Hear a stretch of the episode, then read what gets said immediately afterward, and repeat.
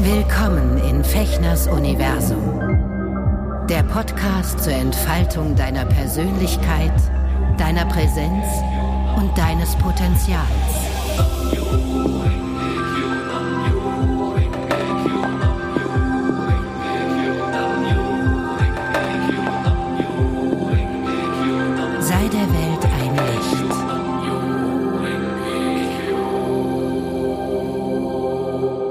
Hallo ihr Lieben, herzlich willkommen zu einer weiteren Folge von Eka Schuschin im Herzen der Menschen Freude bereiten. Hier in meinem Universum. Ich bin Sven. Schön, dass du, dass ihr wieder eingeschaltet habt. Heute möchte ich mit euch ähm, eine kleine Geschichte teilen und mal wieder äh, kurz in das Lotus Sutra reinschauen und euch dort ein bisschen in diese Welt mit entführen. Ähm, und zwar geht es darum, dass ich ähm, ja vor einigen Jahren, als ich so ein bisschen so Tattoo, Tattoo-süchtig wurde, ähm, also man muss ein bisschen aufpassen. Ich habe mich jahrelang äh, sozusagen, ich habe es mir la- jahrelang verweigert und verboten, mich tätowieren zu lassen, weil ich dachte als Schauspieler, na, das da geht nicht, das darf man nicht. Und dann kriegst du keine Rollen mehr. Ich, ich habe auch so keine Rollen im Fernsehen bekommen. Also von daher war es mir irgendwann auch scheißegal. So vor 10, 15 Jahren habe ich angefangen. Ähm, doch die eine oder andere Tätowierung auf meinem Körper ähm, in Empfang zu nehmen und mich äh, dafür zu öffnen, was mich sehr beglückt hat. Also meine Tattoos haben alle interessanterweise dann doch einen spirituellen Hintergrund.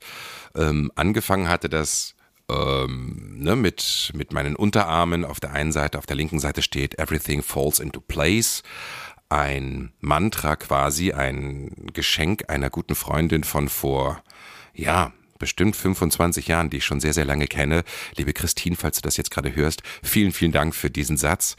Den habe ich mir ähm, auf den Unterarm tätowieren lassen und dann auf der anderen Seite irgendwann das äh, Lotus Sutra quasi in der äh, altjapanisch-Sanskrit-Form, wie das auch in, auf dieser Schriftrolle des Gohonson ist, vor dem ich immer das Lotus Sutra chante. Und ähm, ja, ich habe auch Jesus und, hin, äh, und, und Krishna auf meinen Schultern, auf deinem Rücken ist Work in Progress äh, Ganesha.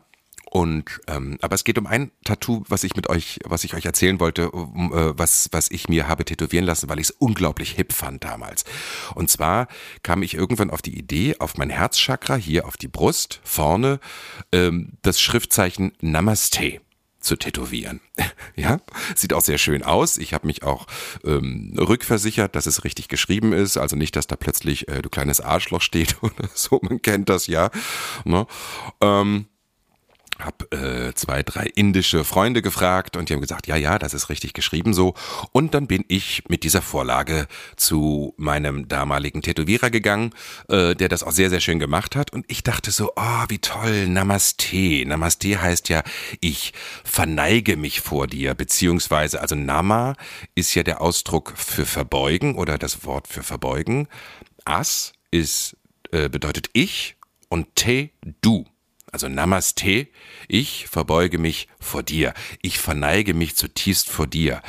Ähm, Eine weitergehende Übersetzung oder Interpretation äh, bedeutet auch, äh, das Göttliche in mir verehrt und sieht und respektiert das Göttliche in dir. Also das ist dieser, dieser indische, aus dem Hinduismus stammende Gruß, ähm, den ich sehr, sehr schön finde. Ja. Ähm, interessanterweise habe ich gedacht, wow, ja, das wird mich jetzt bestärken, dass ich meine Mitmenschen und alle Lebewesen um mich herum mit äh, Verehrung begegne und ich werde das nie wieder vergessen und in jedem die Göttlichkeit und oder, oder beziehungsweise die Buddha-Natur sehen.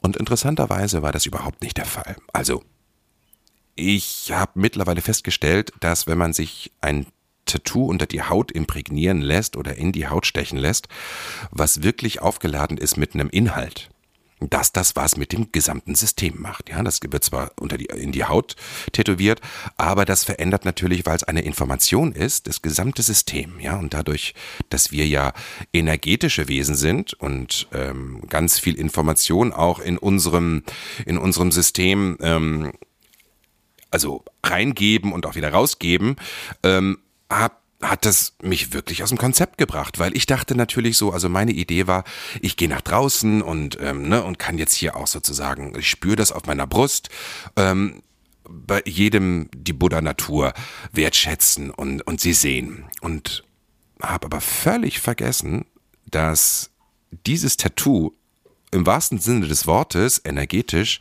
nach innen losging.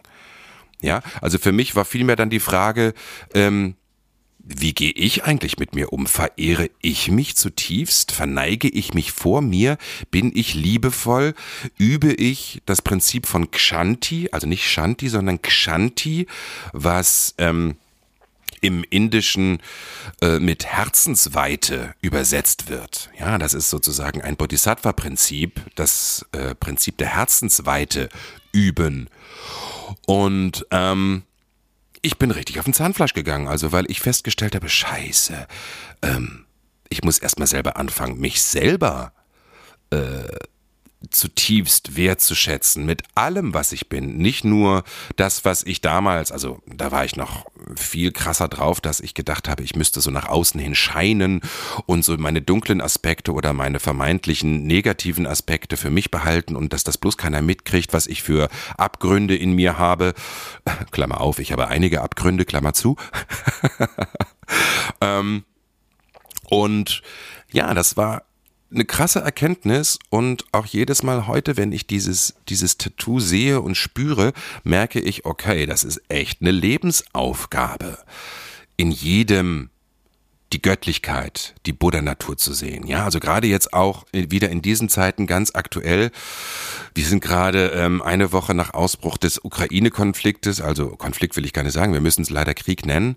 Ähm, und ich äh, merke so, okay, wenn ich dieses Prinzip in die Tat umsetze, äh, müsste ich mich jetzt Putin gegenüber hinstellen und ihm sagen, ich verehre dich zutiefst, denn auch du hast das Potenzial der Buddha-Natur in dir und das sehe ich und das werde ich nie aufgeben, das in dir zu sehen, auch wenn du dich als das größte Arschloch und als der größte Verbrecher oder einer der großen Verbrecher der äh, und der Geschichte verhältst.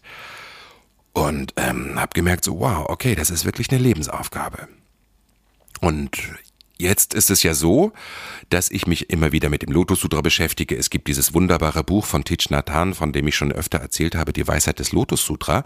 Und dort habe ich ähm, in den letzten Tagen wieder viel ähm, drin gestöbert und gelesen und äh, bin an einer Stelle darauf gestoßen, dass dort in diesem Lotus Sutra ähm, verschiedene Bodhisattvas auftauchen. Bodhisattvas sind sozusagen Verkörperungen des Buddhas oder der Buddha-Natur. Ja, wir müssen da immer trennen von äh, der Buddha-Natur und dem historischen Buddha, so wie es die Legende überliefert, nämlich Shakyamuni Buddha, der damals eben ne, als Prinz geboren wurde und dann die vier Grundleiden irgendwie erlebt hat und sich dann auf den spirituellen Weg gemacht hat. Das ist der historische Buddha. Und im Lotus Sutra gibt es quasi, es gibt viele Ebenen, aber drei hauptsächliche Ebenen. Die ersten 14 Kapitel betrachten quasi die historische Dimension äh, des Buddhas um es jetzt mal ganz grob zu vereinfachen. Und äh, wenn ihr da Näheres wissen möchtet, ich mache ja auf YouTube äh, zurzeit, im Moment hänge ich ein bisschen hinterher, weil ich viele andere Sachen im, äh, zu tun habe, diese Lesung, die Weisheit des Lotus Sutra von diesem Buch. Ich lese quasi dort das gesamte Buch vor. Das ist wirklich ein Schatz und ein Quell von Inspiration, den ich euch sehr, sehr ans Herz legen möchte. Und wenn ihr Lust habt, mir zuzuhören, wie ich dieses Buch vorlese, ähm, die ersten sieben, acht Kapitel habe ich dort bereits online und das geht auch weiter in der nächsten Zeit. So, auf jeden Fall mh, hm, gibt es dort drei Dimensionen. Einmal die historische Dimension des Buddhas, also dort wird erklärt, wie er dort auf diesem, auf diesem Berg dann, äh, ne, wie seine Schüler sich versammeln und wie er anfängt, das Lotus Sutra zu lehren und so und zwar aus, aus seiner Perspektive heraus und nicht aus der Perspektive des Verständnisses seiner Schüler, sondern das ist das Revolutionäre an dem Lotus Sutra, dass er irgendwann gesagt hat zum Ende seiner Lehrtätigkeit oder zum Ende seines Lebens, ich ähm, habe meine Schüler jetzt so weit vorbereitet, dass sie fähig sind, meine Perspektive zumindest zu hören und ähm, kennenzulernen auch wenn sie sie vielleicht noch nicht begreifen. Das ist nämlich die zweite Dimension des äh, Lotus Sutra, die trans, die transdimensionale äh, Dimension, die sozusagen ähm, in, in der erklärt wird, äh, in den letzten, in den, äh, in den zweiten, im zweiten Teil, also in den 14 letzten Kapitel, 28 Kapitel hat das Lotus Sutra. Und ähm, dass der Buddha eben ewig ist, dass der Buddha nicht eine historische Figur ist und dass die Buddha-Natur in jedem von uns ist.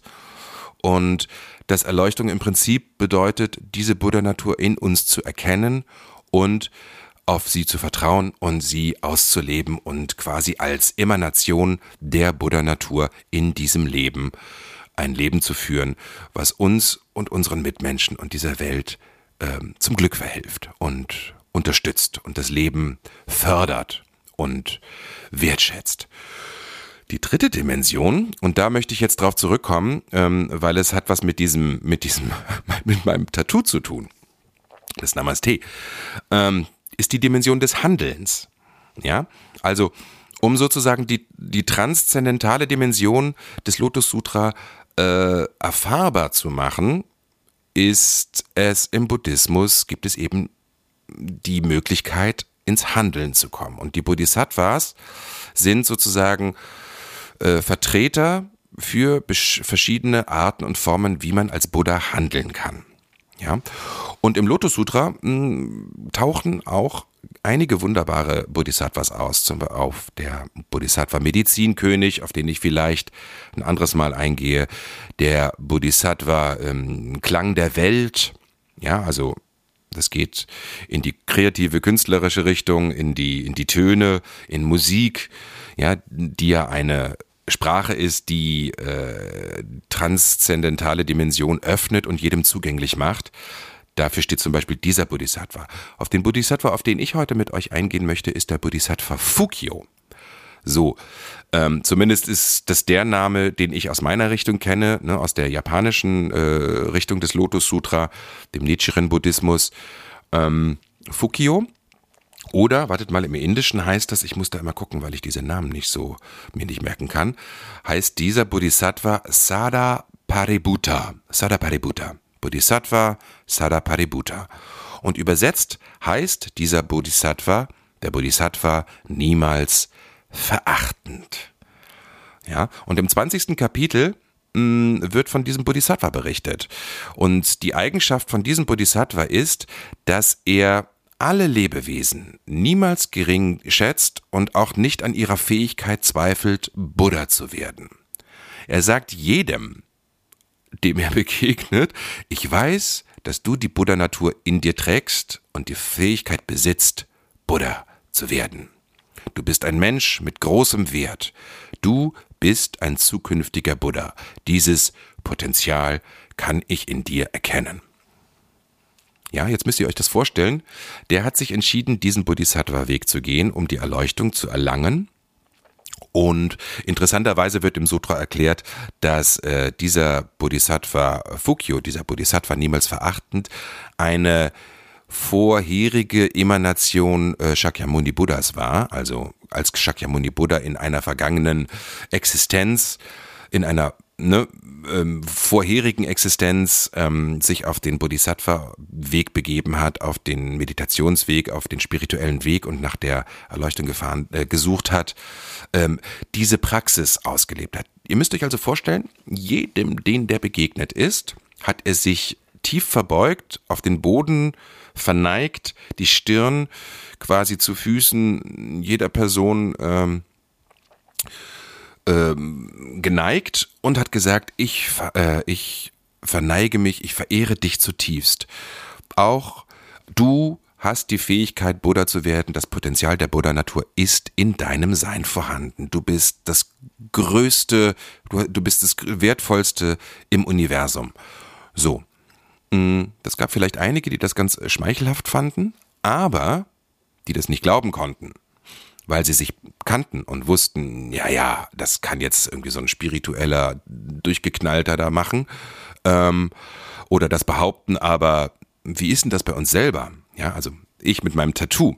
Ja, ich habe gedacht so, ne, Namaste, ich bin unglaublich hip und ich bin unglaublich spiri und eh so.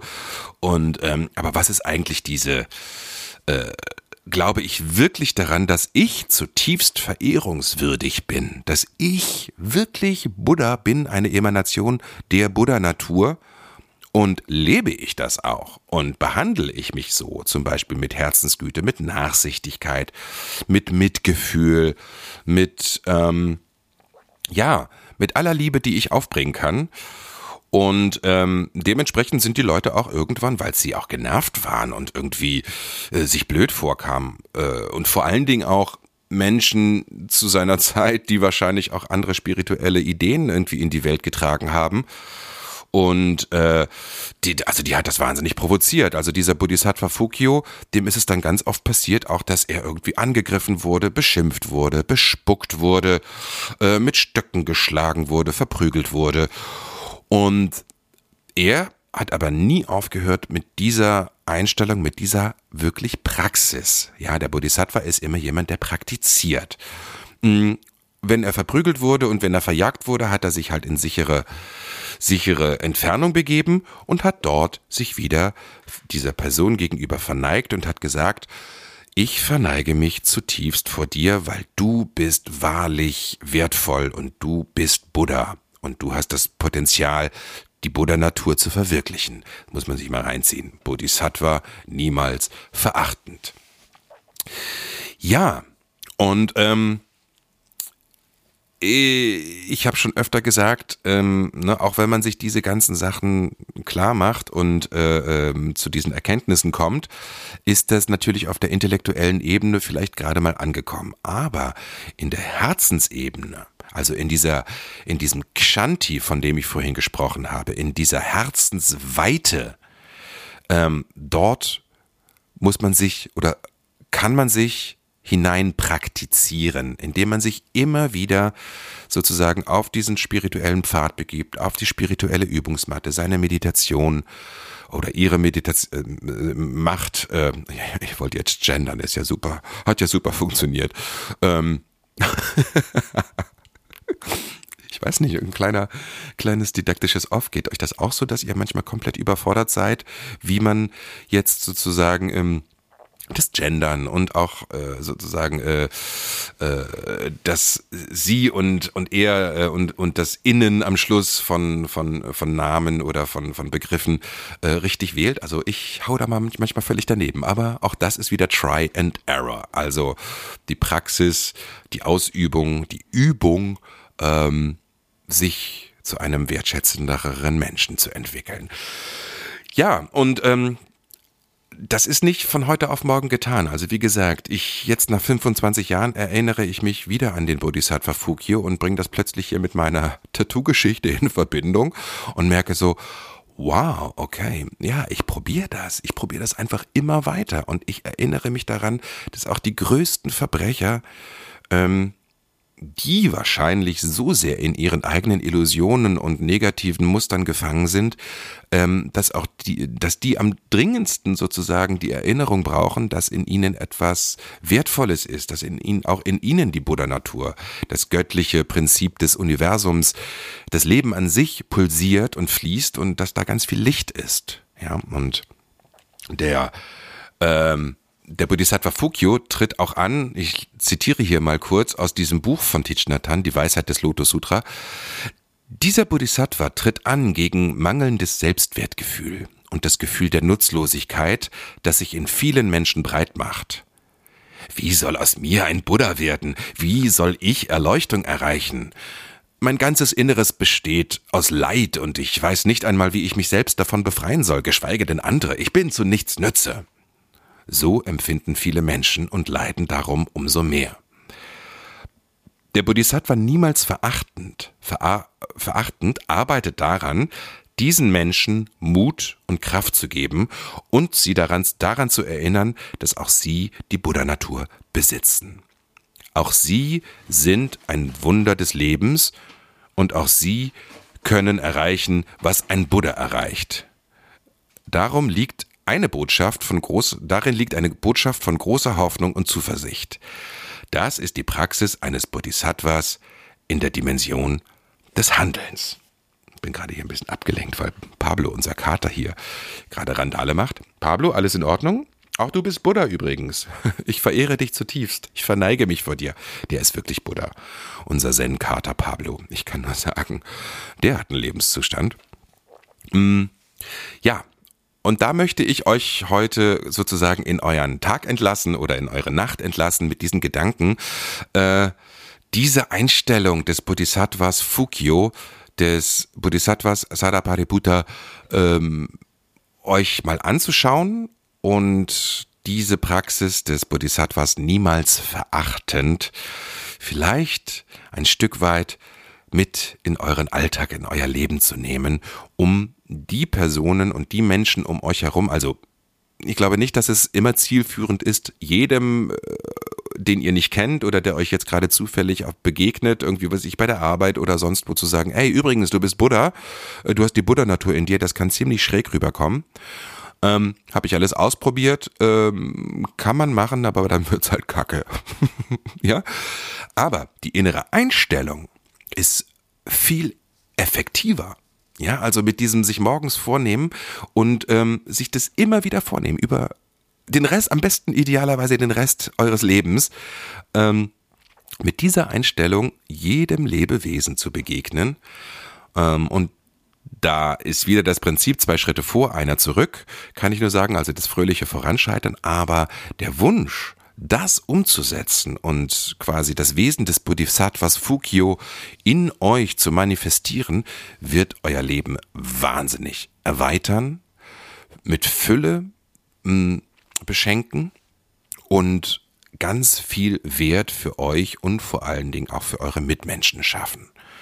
Ja, das ähm, möchte ich euch als kleine Inspiration und vielleicht als kleine Übung heute mit hier in den Tag geben. Ja, ihr Lieben, ich danke euch, dass ihr wieder zugehört habt. Ich freue mich über Kommentare, über Reaktionen, über Gedanken, die euch dazu kommen. Schreibt mir gerne, ähm, folgt mir bei äh, bei in den sozialen Medien, obwohl ich im Moment noch bis Ostern äh, dort das sehr minimalisiere, aber meine Nachrichten lese ich dort trotzdem.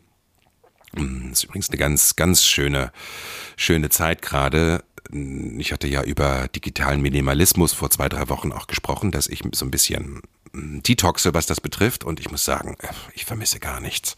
Ich vermisse wirklich nichts an diesem dauernden tagsüber bei Instagram reinklicken oder so. Aber das wird vielleicht nochmal die nächsten Wochen Thema sein, wenn ich darüber sozusagen Resümee halte, was ich da erlebt habe und erfahren habe.